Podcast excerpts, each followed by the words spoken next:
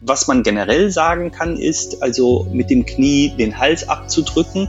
Das ist nicht äh, Teil einer Einsatztaktik, ja, das ist kein Einsatzmittel, das kann ja lebensgefährlich sein, was wohl durchaus Teil ähm, ja, von Polizeivorgehen sein kann, das Knie eben auf das Ohr, auf den Kopf äh, zu legen. Jemanden so auf diese Art zu fixieren, äh, ist wohl nicht verboten, sondern durchaus Teil äh, einer Vorgehensweise. Ein Video beschäftigt Düsseldorf und ganz Deutschland mittlerweile. Darauf zu sehen zwei Polizisten, die einen jungen Mann fixieren in der Altstadt von Düsseldorf. Einer der Polizisten hat sein Knie auf dem Kopf des Jugendlichen. War das erlaubt? Gerechtfertigt? Sprechen wir jetzt ausführlich drüber hier im Podcast. Ich bin Henning Bulka. Herzlich willkommen. Der Rheinische Post Aufwacher. Das Update am Nachmittag. Heute ist Montag, der 17. August 2020. Herzlich willkommen hier im Update. Knapp 48 Stunden ist es her, dass sich in Düsseldorf dieser Vorfall zugetragen hat, der jetzt bundesweit für Schlagzeilen sorgt, dieser Polizeieinsatz. Neben politischen Reaktionen laufen Ermittlungen jetzt auch ganz konkret gegen den Beamten. Und im Netz läuft die Diskussion, der Vorwurf, es handele sich hier um einen Fall rassistischer Polizeigewalt. Längst noch nicht alles ist klar. Solche Ermittlungen dauern, müssen ja auch in Ruhe geführt werden. Trotzdem habe ich mich mit Uwe Jens Runau zusammengeschaltet. Zum Stand dessen, was wir wissen, er begleitet den Fall als Chefreporter in unserer Düsseldorfer Lokalredaktion. Fass vielleicht nochmal zusammen, was wissen wir bisher, was ist da passiert am Samstagabend in der Düsseldorfer Altstadt? Ja, die erste Mitteilung der Düsseldorfer Polizei, und es ist natürlich ihre Darstellung, äh, ist folgendermaßen, zehn Personen randalieren am Bolker Stern, das ist der Eingangsbereich in die Altstadt, wenn man vom Köbogen kommt. Ein unbeteiligter Jugendlicher ähm, mischt sich ein. Das ist dann jene Person, die dann zu Boden gebracht wurde. Dann sollen seine Personalien festgestellt werden und äh, greift auch die Polizisten an.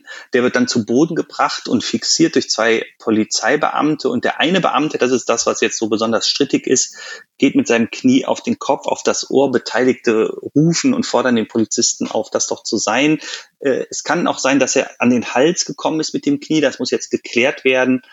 Beide haben sich nicht verletzt, weder der äh, Jugendliche auf dem Boden noch der Polizist. Der Jugendliche wird dann in die Wache gebracht und später seinen Eltern übergeben. Was wissen wir denn über diesen äh, jungen Mann, äh, der da äh, ja erstmal fixiert wurde oder wo einige auch sagen, er ist Opfer geworden von Polizeigewalt? Was ist das für ein, für ein Mann? Also was wir ähm, heute herausbekommen konnten, war, dass es sich um einen 15-Jährigen handelt. Ähm, er ist ähm, Marokkaner. Ähm, er soll, äh, wie wir gehört haben, auch schon mehrfach ähm, ja, der Polizei aufgefallen sein. Und gegen ihn wurde auch Anzeige von der Polizei erstattet wegen ähm, tätlichen Angriffs auf Vollstreckungsbeamte, Widerstands und auch äh, wegen Beleidigung. Du hast ja schon gesagt, das ist die Darstellung der Düsseldorfer Polizei. Es ermittelt jetzt ja in diesem Fall, eben weil es auch den Vorwurf gibt, dass sich da der Beamte oder die Beamten nicht richtig verhalten haben, äh, die Polizei in Duisburg.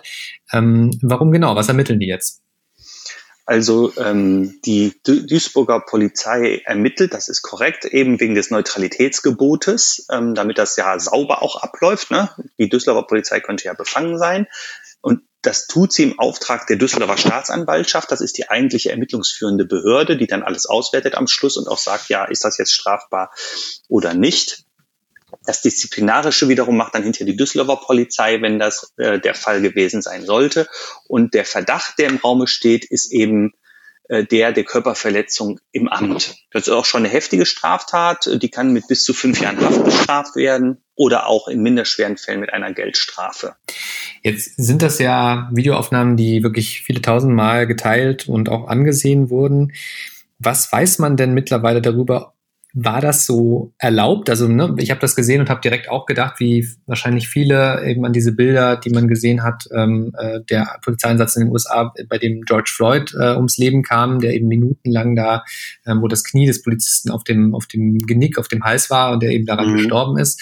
Diese Aufnahmen erinnern halt einfach sehr daran. Was weiß man denn? Ist das erlaubt gewesen, was da passiert ist in der Altstadt in Düsseldorf?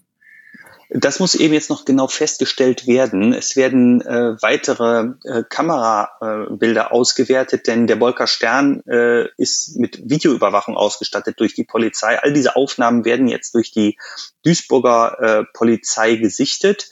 Ähm, was man generell sagen kann, ist also mit dem Knie den Hals abzudrücken. Das ist äh, nicht Teil eines, äh, ja, einer Einsatztaktik, ja, das ist kein Einsatzmittel, das kann ja lebensgefährlich sein. Und auf einer Aufnahme, einer Sequenz sieht es auch so aus, als wäre der Hals da auch mal berührt äh, durch den Polizisten, was wohl durchaus Teil ähm, ja, von Polizeivorgehen sein kann, das Knie eben auf das Ohr, auf den Kopf äh, zu legen. Natürlich nicht denjenigen ganz so ganz so fest runterzudrücken, dass er, dass er, dass er da äh, schwere Verletzungen äh, erleidet, aber eben jemanden so auf diese Art zu fixieren, äh, ist wohl nicht verboten, sondern durchaus Teil äh, einer Vorgehensweise. Und es gibt noch ein Zitat von dem NRW-Innenminister Beul, der heute auch gesagt hat, körperliche Gewalt durch Polizisten sei keineswegs per se rechtswidrig, sondern oft angebracht, zulässig und zwingend erforderlich. Und äh, deswegen ist es so wichtig, auch jetzt die übrigen Kamerabilder auszuwerten, weil man ja genau sehen muss, was hat sich denn eigentlich vor diesem Video, was jetzt im Netz so zu sehen ist, eigentlich ereignet am Wolkerstern.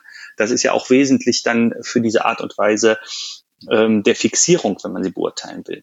Wie sehen denn die Reaktionen aus? Also ich habe schon gesagt, es sind ungefähr 48 Stunden, knapp 48 Stunden her der Vorfall. Wie reagiert denn auch die Düsseldorfer Öffentlichkeit oder generell auch die Politik auf das, was mhm. auch die, auf die Diskussion, die da im Netz losgelaufen ist?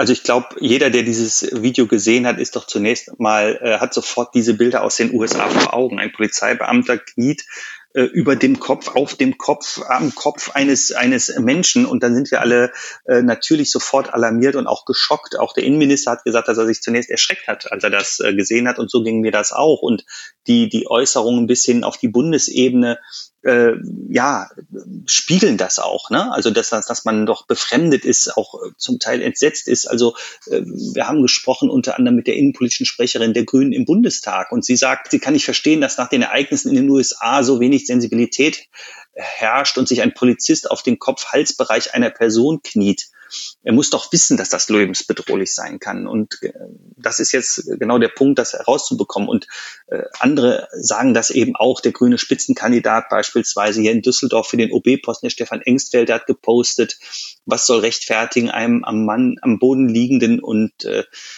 fixierten Menschen das Knie in den Hals zu drücken. Äh, das sind, das sind diese direkten Reaktionen darauf. Ähm, wie schlimm das war, was da wirklich genau gedrückt wurde, muss jetzt ähm, geklärt werden. Äh, wir haben auch Menschen, die sagen, ich halte mich da noch zurück. Beispielsweise der Spitzenkandidat der CDU in Düsseldorf, Stefan Keller, sagt, er muss den gesamten Geschehensablauf kennen, um überhaupt sich ein Urteil bilden zu können. Also das, was war davor, wie stark war dieser Einsatz, äh, des Beamten, der im Übrigen jetzt im Innendienst ist und nicht mehr äh, irgendwie auf der Straße in der Altstadt unterwegs ist, auch um ihn zu schützen. Also es gibt mhm. kontroverse äh, Reaktionen und jetzt muss ich halt zeigen, es wird ein paar Tage dauern, was die Duisburger Polizei herausbekommt. Herzlichen Dank für diese Einschätzung und wir behalten das im Blick. Uwe Jens Runau, Dankeschön. An dieser Stelle möchte ich Danke sagen an alle, die diesen Podcast unterstützen mit einem RP Plus Abo. Herzlichen Dank dafür. Wollt ihr auch mit dabei sein? Für nur ein paar wenige Euro im Monat geht ganz einfach rp-online.de slash Aufwacher-Angebot. Und damit zu weiteren wichtigen Meldungen vom Tag mit Stand 16 Uhr. Die drei Frauen, die für den Brand des Affenhauses im Krefelder Zoo verantwortlich sein sollen, lehnen die Strafbefehle gegen sie ab. Diese Meldung ist schon ein paar Tage alt. Jetzt sind die Summen klar, um die es geht. Die drei sollten jeweils 180 Tagessätze gemäß ihres Einkommens zahlen. Zwei von ihnen 9000 Euro, eine 1800 Euro. Insgesamt also rund 20.000 Euro. Weil die Frauen diesen Strafbefehl jedoch abgelehnt haben, wird es jetzt voraussichtlich zu einem Gerichtsprozess kommen. Ein Datum Datum steht noch nicht fest. Den Frauen wird vorgeworfen, in der Neujahrsnacht sogenannte Himmelslaternen steigen gelassen zu haben. Diese sollen den Brand im Affenhaus des Krefelder Zoos ausgelöst haben. Bei dem Feuer starben rund 50 Tiere, darunter acht Menschenaffen. Am Dienstag wurde bei Rheinberg eine Leiche im Rhein gefunden. Jetzt wurde sie identifiziert. Es handelt sich laut Polizei um den jungen Mann, der in Düsseldorf am Paradiesstrand nach einem Badeunfall verschwunden war. Der 18-Jährige war am 9. August gegen 16 Uhr offenbar von der starken Strömung in den Fluss gerissen worden. Rettungsversuche von anderen Besuchern des Strandes blieben erfolglos. Die Feuerwehr suchte rund vier Stunden lang bis zum Einbruch der Dunkelheit, konnte den Verschwundenen jedoch nicht finden. Ein Schiffsführer meldete dann am Dienstag eine im Rhein treibende Leiche. Bundeskanzlerin Angela Merkel schließt weitere Corona-Lockerungen im Fußball derzeit aus. Nach Informationen der deutschen Presseagentur aus Teilnehmerkreisen der ersten virtuellen CDU-Präsidiumssitzung nach der Sommerpause sagte Merkel heute, es könne derzeit wegen der ansteigenden Zahlen von Infektionen keine weiteren Lockerungen geben. Dies gelte auch für Fußballspiele. Die Gesundheitsminister der Länder hatten sich zuvor darauf verständigt, dass eine Öffnung der Stadien für die Fans bis mindestens zum 31. Oktober nicht zu befürworten sei. Auch Gesundheitsminister Jens Spahn hat sich noch einmal zur Corona-Lage geäußert. Die Rückkehr zu einem flächendeckenden Schulunterricht und der Betreuung von Kindern müsse hier klar Priorität haben, sagte er. Der Regelbetrieb ist wahnsinnig wichtig für Eltern und Kinder, sagte Spahn. Zudem forderte er, dass eine erneute Verschärfung der Corona-Maßnahmen nicht Wirtschaft und Handel treffen sollte. Mit Blick auf die gestiegenen Zahlen an Infektionen sagte der Minister, dass man eher auf andere Dinge besser verzichten könne, wie Schützenfeste, Veranstaltungen und größere private Feiern. Weil Kinder aktuell bei Erkältungssymptomen nicht in die Kita dürfen, sollen Eltern mehr Kinderkrankentage bekommen. Das fordert NRW-Familienminister Joachim Stamp. Mit dem jetzigen Kontingent ist das nicht dauerhaft zu stemmen, sagte er im Interview von RTL und NTV. Kinder dürften derzeit bei Krankheitsanzeichen wie Fieber, trockenem Husten, Halsschmerzen oder Atemnot nicht in die Kita, so dass die Betreuung privat organisiert werden müsse. Stamm forderte die Bundesregierung auf, eine vernünftige Lösung für die Aufstockung der Kinderkrankentage zu finden. Notfalls wolle Nordrhein-Westfalen eine Änderung der Regelung über den Bundesrat versuchen. Bislang stehen laut bürgerlichem Gesetzbuch in Verbindung mit dem Sozialgesetzbuch Eltern mit einem Kind unter zwölf Jahren jeweils zehn Kinderkrankentage zu. Alleinerziehenden werden bis zu 20 Tage pro Kind gewährt. Das Ausmaß der Clankriminalität in Nordrhein-Westfalen ist angestiegen. Das geht aus einem neuen Lagebild hervor, das Innenminister Herbert Reul heute vorgestellt hat. Gegenüber dem bundesweit ersten Clan-Lagebild aus dem Vorjahr stieg die Zahl der Straftaten um 12,7 Prozent und die der Verdächtigen mit Clan-Hintergrund um 13,4 Prozent. Auch die Zahl der kriminellen Familienclans ist größer geworden. Inzwischen gehen die Ermittler in NRW von 111 Clans aus. Im Vorjahr waren es 104. Im zweiten Anlauf hat heute in Köln der Prozess gegen einen zentralen Verdächtigen im Missbrauchskomplex Bergisch Gladbach begonnen. Dabei wurde heute die umfangreiche Anklage verlesen. Die Aussage findet unter Ausschluss der Öffentlichkeit statt. Eine entsprechende Entscheidung verkündete die Kammer, nachdem die Anklage verlesen worden war. Journalisten mussten den Saal des Kölner Landgerichts verlassen. Den Antrag hatte die Nebenklägerin gestellt, die die Tochter des Angeklagten vertritt. Sie will das Mädchen schützen, wenn die vorgeworfenen Taten im Detail erörtert werden. Auch die Aussage der Mutter soll später unter Ausschluss der Öffentlichkeit erfolgen. Die Staatsanwaltschaft wirft dem 43-Jährigen unter anderem vor, immer wieder seine 2017 geborene Tochter sexuell missbraucht zu haben. Dabei habe er gezielt Zeiten ausgenutzt, in denen seine Ehefrau nicht zu Hause war. Den Großteil der Taten habe er mit seinem Smartphone dokumentiert, um das Material über diverse Online-Dienste an gleichgesinnte Chatpartner zu verschicken. Den ausführlichen Gerichtsbericht unserer Reporterin liest ihr auf RP Online. Das war das Update vom Rheinische Post Aufwacher am Montag, den 17. August 2020. Alle News zum Wachwerden gibt's dann morgen früh für euch wie gewohnt hier im Podcast-Feed des Aufwacher. Wollt ihr uns etwas sagen? Dann schreibt mir gern aufwacher.rp-online.de per E-Mail und auf Twitter bin ich at San Pietro. Mein Name ist Henning Bulka. Habt jetzt einen schönen Feierabend. Bis bald. Ciao, ciao. Mehr bei uns im Netz rp-online.de